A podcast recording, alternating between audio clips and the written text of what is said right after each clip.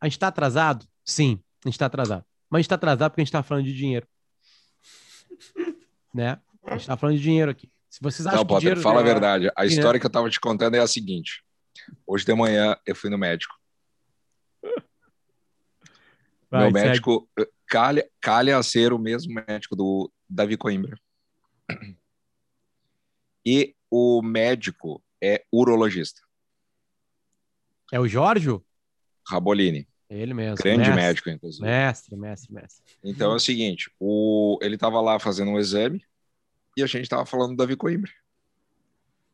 Ele estava Legal. me examinando e a gente estava falando sobre o Davi Coimbra. Então, no exame eu, eu, eu imaginava o Davi Coimbra. Entende? É essa situação surreal, cara. Eu nunca pensei que eu poderia passar por uma situação dessa. Eu imagino. Nunca pensei. Eu imagino. Até tem que mandar uma mensagem. Olha, eu acho que ele vai ficar sabendo, ele sempre ouve podcast aqui, mas eu disse, cara, eu fui no, fui no nosso médico lá e ele tava examinando e eu, eu tava pensando em ti, cara. Porque tu vem aqui, tu é a única pessoa que eu conheço que vem aqui e tal, aquela coisa toda. Vai tá médico, viu? Nosso médico aí da RBS, né? É verdade, é verdade, é verdade. Já, já operou, já. Eu lembro que eu, eu- eu já fiz uma operação para que um, um urologista ele cuida de várias partes, né? Mas ele cuidou daquela Hum. parte chamada tico. E eu fiz uma operação com ele, tive que tirar alguns centímetros. E, e... e aí, É, cara, é, é ruim, mas é boa, né? é, ruim, mas é boa. A, É velha. piada é, a piada É é, a velha, é mas é velha, boa. mas continua Ela é boa. absolutamente óbvia, né? Não, ela, ela, é, ela é tão, ela é boa de tão ruim, cara. Isso aí. Não, e mais do que isso, né? E, aí e a piada que a gente sempre faz, né? Um urologista chamado Rabolini. Né? Tipo assim também, né? Então, um abraço É um Jorge. grande médico, viu? Grande abraço pra ele. Cara, figuraça. E aí eu lembro que ele gosta de, de aventura, né? Ele é um corredor, maratonista, coisa toda, né? E aí, e o Davi disse que ele era o cara mais bonito da história da- do colégio, da turma dele lá, blá, blá, blá, da infância, não sei o quê. E, e aí ele aí ele pegou e tá, e começou a operação, ele tu não vê nada, né? Tu fica acordado, né? E aí não vê nada. E, e aí eu disse, tá, mas já começou a operação? Já, já começou. Eu disse, tá, mas não tô sentindo nada. Ele disse, é que sim. Obviamente, foi que tu não estaria aguentando agora aqui. Né? E se tu visse o que tá acontecendo aqui também. A mesma coisa. Então, eu preferi não abrir uma cortininha que fica separando o meu, meu rosto dessa região do corpo. Mas o Era Uma Vez Oeste está aqui para falar sobre a, a- a- mais um episódio da quarta temporada de The West Wing. Ah, tá chegando nos, né, no, no final da quarta temporada, tem coisas para acontecer ali. De nós três aqui, o único que não chegou até o final dela é o Escola. Não, desculpa, o único que não viu toda. Duas pessoas não viram toda. Eu e o Escola. O Escola tá acompanhando episódio por episódio. O Marcão já viu. São sete temporadas, a gente tá na quarta. E o meu limite tá chegando, Marcão. O meu limite é o final da quarta. A partir do final da quarta eu não vi mais. E o final da quarta É. acaba com uma bomba, assim, né? Uma coisa gigantesca ali, né? Bah, É bem grande, Scott, tu vai ver. É uma coisa muito grande. É. Mas como não chegamos ali, é um episódio até, em- como quase todo episódio, muito interessante, com muitos temas para a gente poder abordar, né? E, e tem uma coisa interessante que é, o nome do episódio em inglês é Evidence of Things Not Seen, né? E tem uma brincadeira em cima disso, assim, né? Tem uma brincadeira, né? Dizendo que no perfeito equinócio, em algum momento, a- uma das personagens, a CJ, diz que a gente consegue parar um ovo em pé né? Então é uma brincadeira com as coisas vistas, né? É, as evidências das coisas que a gente consegue ver ou não, né? Então tem alguma coisa que vai para a política em cima disso aí. Então acho que é um tema bem legal, assim, amplo, assim, de, de a gente poder é, é, criar, assim, ah, temas aqui no nosso querido podcast. E também tem uma discussão, né, bem aberta entre o presidente dos Estados Unidos e o, e o presidente da Rússia sobre um drone que cai, o drone estava lá para ver carregamento de urânio para alimentar ogivas nucleares em países não tão amigos assim da Rússia e dos Estados Unidos. Eles ficam escondendo um clima ainda meio, meio eh, Guerra Fria, né? Porém, sei lá, eu, eu- eu abro para vocês assim para ver se alguém já quer fazer o primeiro link. Marcão, o que, que tu observou desse episódio? quero. Vai. não, o link com o presente, na real. Porque tu falou, ah, lembra a Guerra Fria? Cara, na real, na real, ah, a Guerra Fria nunca acabou, né? Nunca.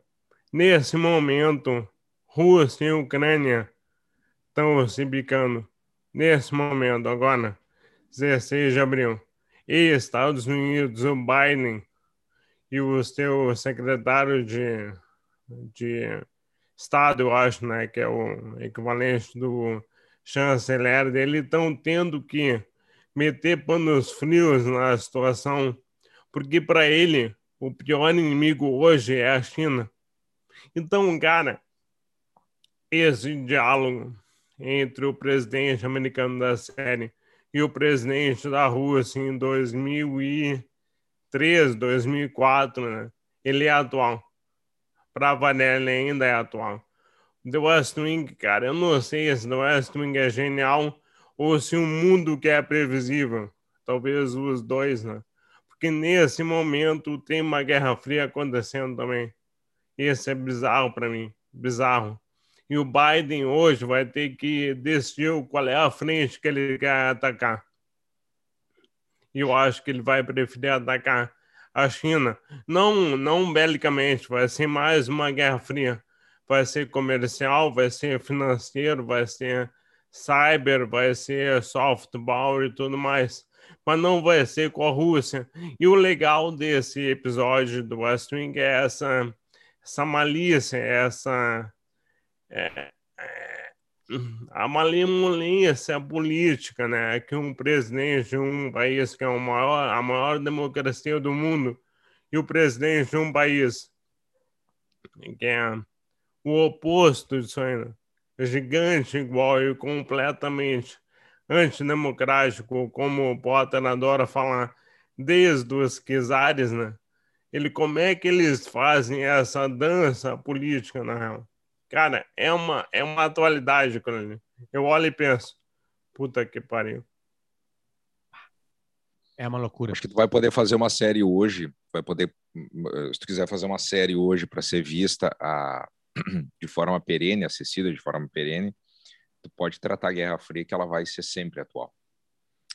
Uh, a, a, grande diferença entre a Guerra Fria, a primeira Guerra Fria e essa Guerra Fria, que são os resquícios que a gente vive ainda, ela tem, tem algumas diferenças, né? Primeiro que continua sendo o capitalismo contra todo o resto, ou todo o resto contra o capitalismo. Mas o capitalismo como a gente conhece, dentro de uma democracia liberal, que é o caso dos Estados Unidos. Não é o caso da China, não é o caso da Rússia. E a Rússia, na Primeira Guerra Fria, era o comunismo contra o capitalismo. Tem uma coisa que a China, que a Rússia não é hoje, é comunista. Aliás, esses dias eu vi alguém comparando o seguinte: ah, imagina, fulano conversou com o comunista do, do Vladimir Putin. Tem, tem alguma coisa que o Vladimir Putin é, não é comunista, tá? É, aliás, ele representa aquela extrema direita com conotações fascistas e apelo pela, pela ditadura que restou do comunismo. Não estou falando que o comunismo foi bom, pelo contrário, né? a gente sabe qual foi o reflexo do comunismo. É, está muito mais em jogo o balanço do poder mundial, o balanço do, do domínio econômico, político e militar, do que duas frentes que antagônicas capitalismo e comunismo. Essa, essa para mim, é a grande diferença da, da Guerra Fria 2.0, como define o, o Niall Ferguson. Uma... A Guerra Fria 2.0 é muito mais centrada no, no, na, na, na, disputa de poder, no pêndulo de poder, com uma conotação uh, cibernética muito forte. Uh, toda a influência que a Rússia exerceu, que a Rússia exerce sobre esses países como a Ucrânia, por exemplo, ela começa, né, é, claro que ela vem lá de trás, vem de muito tempo, vem a, a, a, a penetração política e, e, social ali dentro da, da cultura ucraniana e da, da, da realidade ucraniana, mas ela se dá muito de forma cibernética. O que a Rússia faz, por isso que eu tenho dito já há muito tempo aqui, para mim, o, o, próximo é, evento trepidante mundial vai ser alguma coisa de redes. Não diria um conflito, mas é, essas, essa, essa influência que a Rússia exerce sobre redes, sobre é, tentativa de interferência nos processos democráticos em outras nações, tentativa de interferência na Polônia, a tentativa de interferência nessa extrema-direita fascista e ajuda, estende a mão para a extrema-direita fascista na Alemanha, uh, na Itália, uh, na França. Isso está tudo interligado. Uh, então eu vejo muito mais dessa forma do que um, como é, é, a gente pode dizer assim, a guerra continua sendo a Guerra Fria, sim, mas ela tem conotações completamente diferentes. Eu tô com uma camisa. A China de hoje, a China de hoje, a China de hoje é uma superpotência que provavelmente vai ser, vai ultrapassar os Estados Unidos em algum momento. E isso só foi possível quando a China abriu o seu mercado. Agora vejam o que a China está fazendo. Veja como a China é, como a China é, é, é, ainda tenta estrangular essas, essas as nações que gravitam em torno delas, nações ao redor. Hoje, hoje teve a confirmação da condenação do Jimmy Lai, que é um dos grandes empresários de mídia de Hong Kong, foi condenado a um ano por uma, inventar uma coisa contra ele. E ele era, ele é o principal opositor da influência chinesa em Hong Kong. Quer dizer, a transferência de Hong Kong de volta do Império Britânico para a China foi sob a condição de que ela não interferiria no desenvolvimento da democracia no, no país. E olha o que está acontecendo. Deu 20 e poucos anos, está aí. China não adianta, é, é, é muito, muito mais forte do que ela, né? Aliás, também tem o seguinte, né? Quanto esse sistema nessas com essas características consegue se sustentar? E aí eu acho que não vai vir uma coisa de fora. Eu acho que depende muito é, vai depender muito do comportamento interno da própria nação. Por exemplo, quanto tempo uma nação, embora não acostumada com a democracia, consegue sustentar? Uma nação de 1 bilhão e 300 milhões de habitantes, a maior classe média, maior classe média do mundo está na, tá na China. Quando, começa a dar, quando eles começam a ter acesso, quando eles começam a comprar, quando eles começam a achar, aí eles começam a ver que, puta, lá no. Exatamente como aconteceu na queda do Muro de Berlim, exatamente como aconteceu na, na ruína da União Soviética. Não, só um pouquinho, os caras lá compram a calça que eles querem, têm acesso ao que eles querem, compram, fazem o que eles querem, têm as liberdades que a gente não tem. Será que isso um dia não vai se transformar num grande problema é, para esses países? Pergunta, né?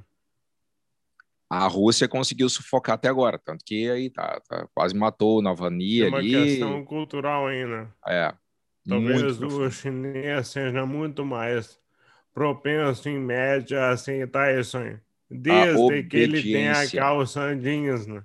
É, a obediência. Eu não ah, quero então, assim, Twitter, ó, mas eu quero o teu carro. É. Ah, então, assim, se tu fizer uma, uma, uma série, um episódio tratando de Guerra Fria ou dessa disputa entre, entre poderes, Pode fazer, cara, que daqui 20 anos ela vai estar de alguma forma atual, né? Por falar em atualidades e linkar a esse assunto que o Scott estava falando, uh, bom, primeira coisa, eu estou fazendo uma, esse programa com uma camisa do, do, do, da seleção japonesa. O próprio Japão é um exemplo nos últimos 100 anos. Eu vou, botar um pouquinho mais 100 anos por causa da Primeira Guerra Mundial. Mas nesses últimos 110 anos de movimentação de uma nação para onde ela está colada, com mundos diferentes, né? Primeira Guerra Mundial é pré o comunismo russo. Então, é, é, é, é o Japão foi, foi, é, teve uma, uma, um, um, jeito de participação na Primeira Guerra Mundial, tem um outro jeito na Segunda Guerra Mundial, e hoje é um aliado total dos Estados Unidos. Né? E tem como, entre aspas, inimigos. Se, óbvio que os negócios atrapalham. Essa, essa, quando a gente fala inimigo, os negócios é. atrapalham a palavra inimigo, né? Atrapalham, porque a China tem comércio com todo mundo. E comércio não é só entre nações, é entre CNPJs. Tem CNPJs brasileiros ganhando dinheiro com os CNPJs é, é, chineses e vice-versa. Mas assim, então já, essa camisa já indica o quanto tem de movimentação. E, e, e linkado a isso de Hong Kong, escola, que muita uhum. gente, a gente pegou muito mais como manchetes, algumas imagens na CNN, na, na, na, na, na Globo News e, e, claro, nos canais abertos, tem um documentário muito legal chamado Do Not Split, né? Uh, que está concorrendo ao Oscar de melhor mini documentário, documentário né, menor. Ele tem de graça no YouTube, é só procurar por Do Not Split. E pela primeira vez em 50 anos, um canal de TV de Hong Kong não vai passar o Oscar, dia 25 de abril. Ah, eu não tinha visto isso. Porque esse documentário pode ganhar o Oscar. E mais do que isso, a diretora do documentário e a diretora de Nomadland não vão poder. Né, é, é, é, é o canal diz que é razões comerciais. Miguel, vai deitar, vai te, vai te deitar. Vem me mentir para nós aqui do Era Uma Vez Oeste. Tem nada de razões comerciais. É, o nome da, do canal é a, a Television Broadcast Limited, a TVB. Ela disse que a decisão é puramente comercial. Mas, eu estou lendo agora aqui uma matéria do Globo, que vem lá de fora, a escolha, porém, ocorre no momento que dois indicados têm sido alvo de críticas no país. O documentário do Not Split, que retrata protestos pró-democracia em Hong Kong, e a Chloe Zhao, que está concorrendo a, ao Oscar de melhor diretor e também com o filme. Ela escreveu e dirigiu o filme Nomadland e, e essas duas, esse documentário e a Chloe estão não, não são bem-vindas nessa, nessa nova Hong Kong mais chinesa, digamos assim. Cara, o documentário e tem meia hora. Ganhe. E talvez ganhe, né? E, não, e... a diretora também. A diretora. É, só é, é. O documentário não é difícil, né, de saber o que, vai ganhar. Mas as imagens, galera, as imagens é, cara, tá de graça no YouTube, é só procurar. Do Not Split. É, é, são fortíssimos, assim, é de, de é um, são câmeras no meio dos protestos, aqueles que a gente via com câmera lá de cima, sabe? A câmera tá lá embaixo e que acompanha alguns estudantes, teve um cerco policial é, é chinês, eu posso chamar assim, né? No, dentro de uma universidade, as pessoas dormindo no campo de futebol, né, ao ar livre, assim, na grama, ah. assim, bem, bem complicado, muita violência, assim, sabe, mesmo. Tanto que tem um aviso, assim, para antes de começar a ver que tem imagens fortes ali, para ver como as coisas são, né? Essa é a nova Guerra Fria.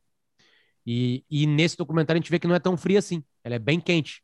Tem muita bala de borracha, bala de verdade, pedra, escudo, fogo, é, conflito para um povo. Eu tive em Hong Kong já.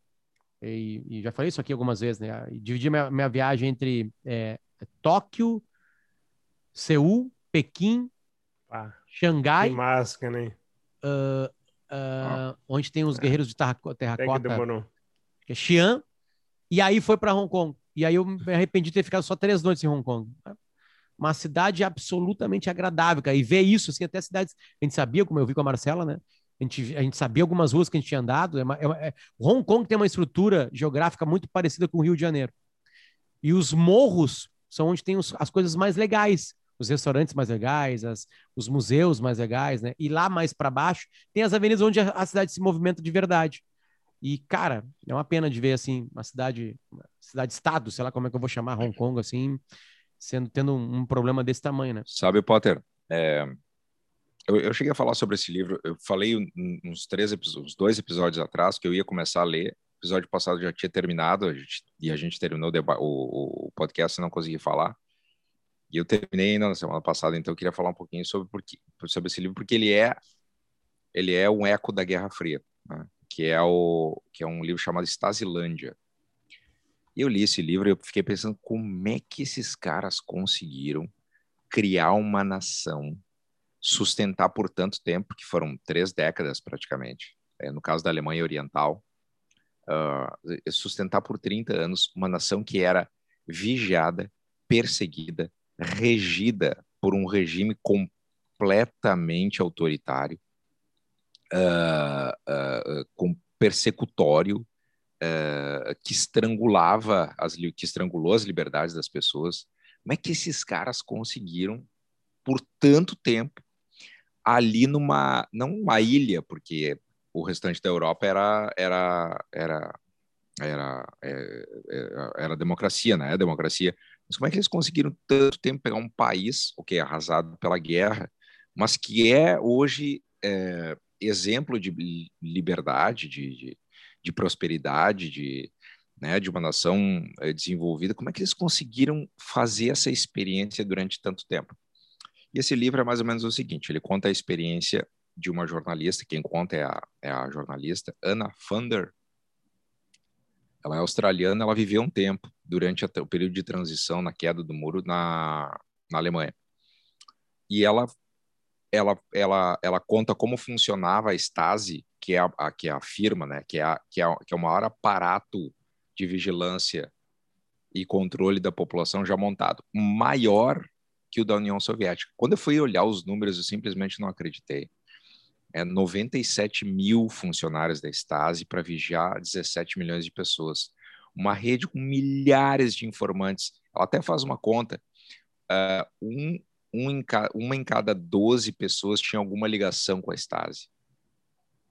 E os caras simplesmente vigiavam todo mundo. E ela, ela mostra quem foi vigiado e os reflexos disso, quem vigiou e por que fez isso, e como foi a transição do regime eh, ditatorial, no caso da Alemanha Oriental, para o regime democrático, quando caiu o Muro de Berlim. E é sensacional, um dos melhores livros que eu li nos últimos tempos, porque ela consegue, ela morou lá, então ela, ela, ela é uma estrangeira olhando de fora aquilo lá dentro, tá? E, e é assim, é, é, é surreal o que esses caras fizeram, cara. É, é, é assim, é, é triste, sabe? É, o que o, o que o comunismo, o socialismo produziram dentro da Alemanha. Ah, assim, o controle da população. E isso está super bem contado também naquele, naquele filme A Vida dos Outros. E quando foram abrir os arquivos, ah, quando foram o, liberar os arquivos... O comunismo e o socialismo na vida da Alemanha. Sim, na Alemanha Oriental. Ah, tá. Alemanha Oriental, a República, né? a, é a DDR, a RDA, a República Democrática da Alemanha. Sim, sim, sim, sim. Que caiu em 89 com o Muro de Berlim. E, e, cara, tem coisas assim surreais. Como é que o muro foi construído? Ela entrevistou o cara que fez a medição do muro, que fez a, a topografia do muro, o caminho do muro. Ah, que demais. E é, é sensacional o livro. E, e, assim, como é que o muro surgiu? O muro surgiu porque os caras tavam, eram tão paranoicos do outro lado que eles não queriam que as pessoas fossem no meio de Berlim para o lado ocidental. Porque imagina, vai ter contato com o inimigo. E aí, numa noite de domingo, numa noite de domingo, eles simplesmente ergueram uma. botaram uma, uma, um arame farpado, ergueram uma cerca de arame farpado e a partir dali começaram a desenhar o um muro. E ninguém mais passou. Então tinha casos de. Ela conta o caso de uma, uma mulher que tinha um filho que tinha sérios problemas, é, ele nasceu com problemas e ela atravessava quase toda semana para levar o filho no hospital, porque o único hospital que tinha condições de tratar o filho era do outro lado. E simplesmente ela não conseguiu mais passar. E ela conseguiu, olha só, ela conseguiu contrabandear a criança para passar do outro lado, para a criança ser é, tratada lá. Só que até os cinco anos ela não conseguiu ver o filho. Cara, assim, ó, tem, é, o, o livro é cheio de histórias boas, tá? cheio de histórias boas. É um baita de um livro, super bem contado, super bem escrito. É, são experiências pessoais, então assim é. Ela é conta em primeira pessoa e é um baita livro. Deixa eu linkar com uma coisa interessante que tem no, no, no, no episódio. No episódio, que, que é uma da fala. Acho que é uma fala. Eles estão discutindo alguma coisa sobre. Tem uma personagem que é a CJ que. Tá, ela, ela tá numa discussão ali com, com o Carequinha, me ajudem, esqueci o nome dele completamente. O... Toby o Toby, sobre falhas mecânicas e falhas humanas, né? E é um capítulo que tem algumas histórias de falhas mecânicas e falhas humanas, né? A gente viu uma falha mecânica no capítulo anterior, quando eles estavam dentro do avião, que nos escutou o último, né? A gente falou sobre isso. Teve uma falha mecânica que impediu o avião presidencial americano de descer. E, e, e ela, é, ela diz que confia muito no ser humano. Né? E numa discussão que eles abrem, assim, interessante, né? Sobre como, quando tem muito ser humano fazendo isso, por exemplo, afastando uma mãe de uma filha, é, de uma criança, tem ao mesmo tempo o ser humano que luta para esses dois estarem juntos, né? Alguém que aceitou, que, sei lá, que participou de um processo de contrabando é, para conseguir fazer isso aí, né? Então, o ser humano sempre é muito mais complexo que isso.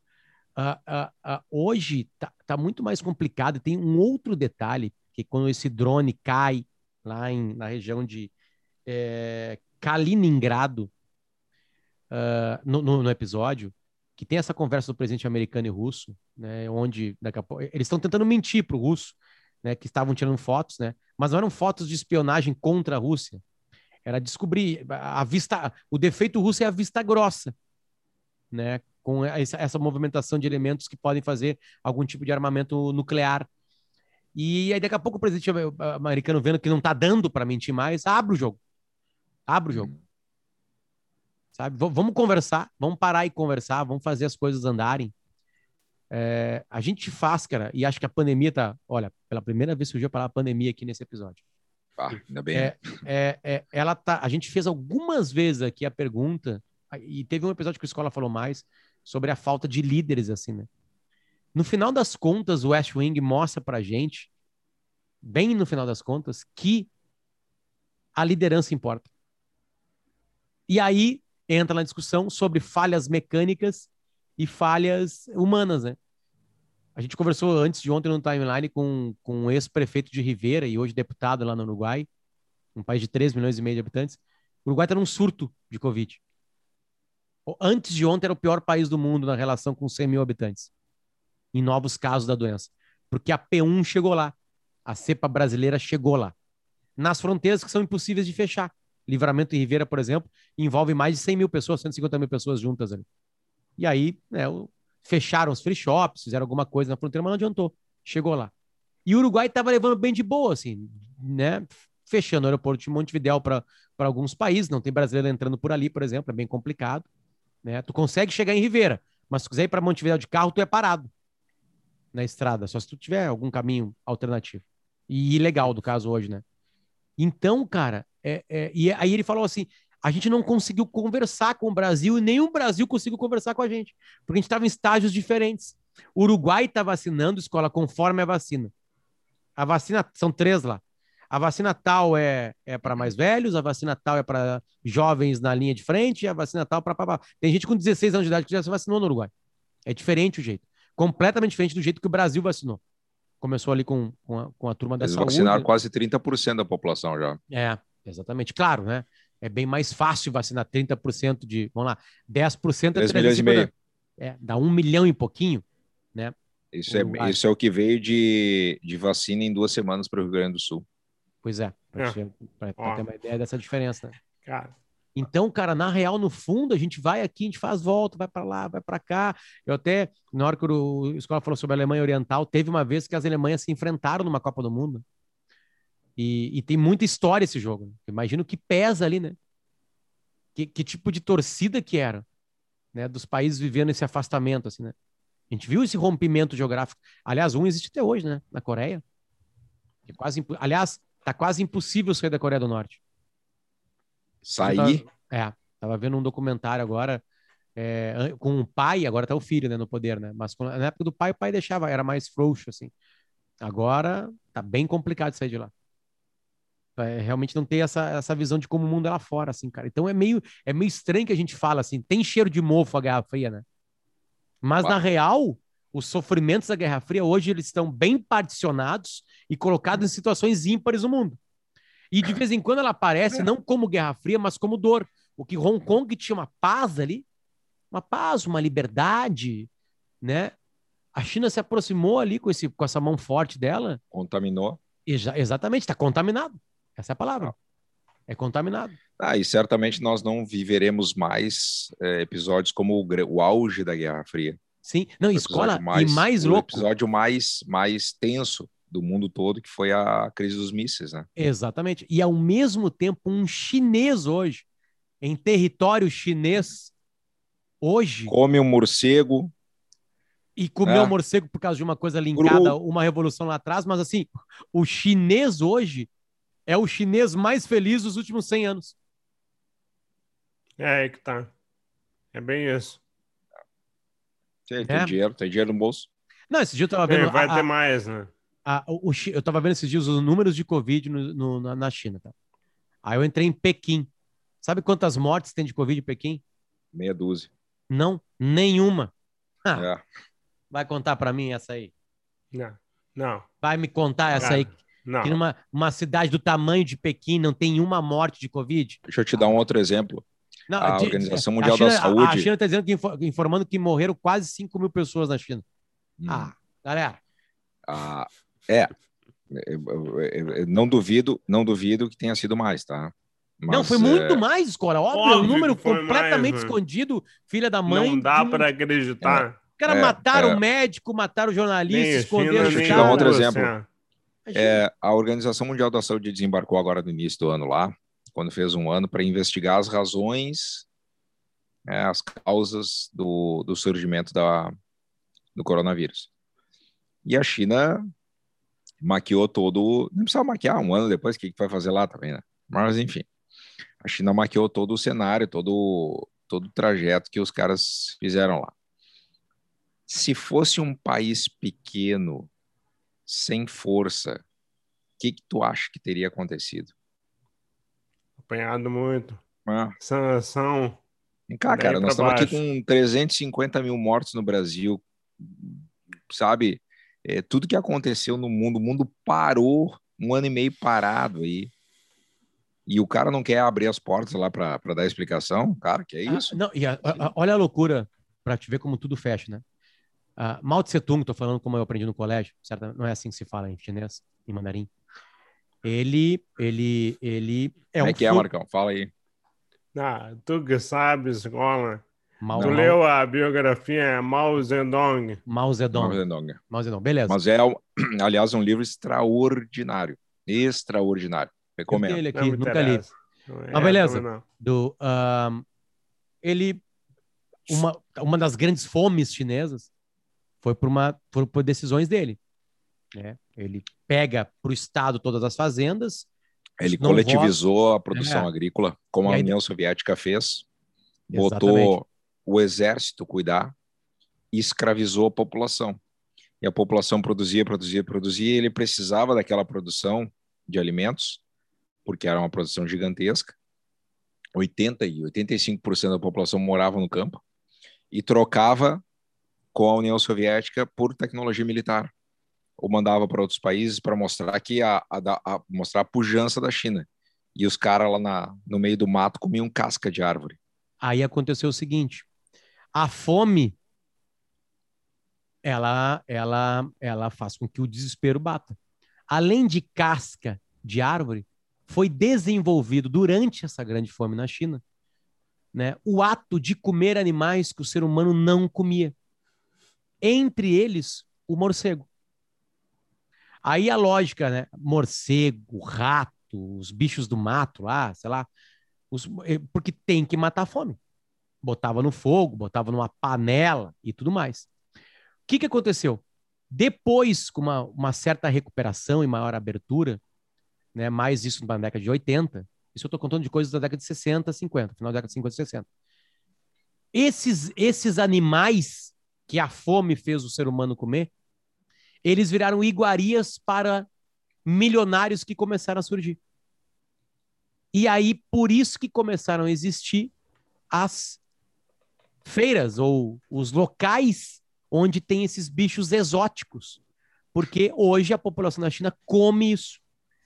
Começou para matar uma fome extrema, virou iguaria e virou um mercado hoje que movimenta muita grana. É por isso que eles não param de comer morcego. Então vira também prato chique alguns restaurantes, e, né? E assim vai. O problema é que para cuidar desses mercados, a higiene, né, esse processo todo é muito complicado. Numa dessas complicações, por um azar, junto com incompetência e tudo mais, alguém cortou um morcego, alguém que ou um bicho que come morcego, não está muito bem explicado isso. E aí essa junção, essa essa loucura viral, né, de uma coisa que vem aqui, vai aqui, se junta e blá blá blá, não tem muita explicação para isso. Eu digo, quer dizer, tem muita explicação científica para isso, mas assim, né, a, a, o- a sorte azar, digamos assim, É. criou o novo coronavírus, que não é um detalhe. Coronavírus, muito, todo, quase todos os coronavírus vêm dos animais, né? E não é raro. O raro é um coronavírus tão potente como esse. E aí tá o mundo. E o Brasil com 300 e poucas mil mortes. Pra te ver como tudo as coisas, se a gente for um pouquinho mais para trás, elas meio que vão se conectando. né? Galera, eu tenho que almoçar. O Marcão tem que Olha, almoçar. E o Escola tem que preservar essa voz linda. Hoje tá sexy. Né? Ah, sexo. é, Ah, não é nada, tá? sexo, É, é, informação. é só, só, só a mudança de temperatura aí me, me Hum. atacou a sabe. garganta. Isso aí sabe é que é? Isso aí, Ah. isso aí são noites em claro, né? É, fazendo amor.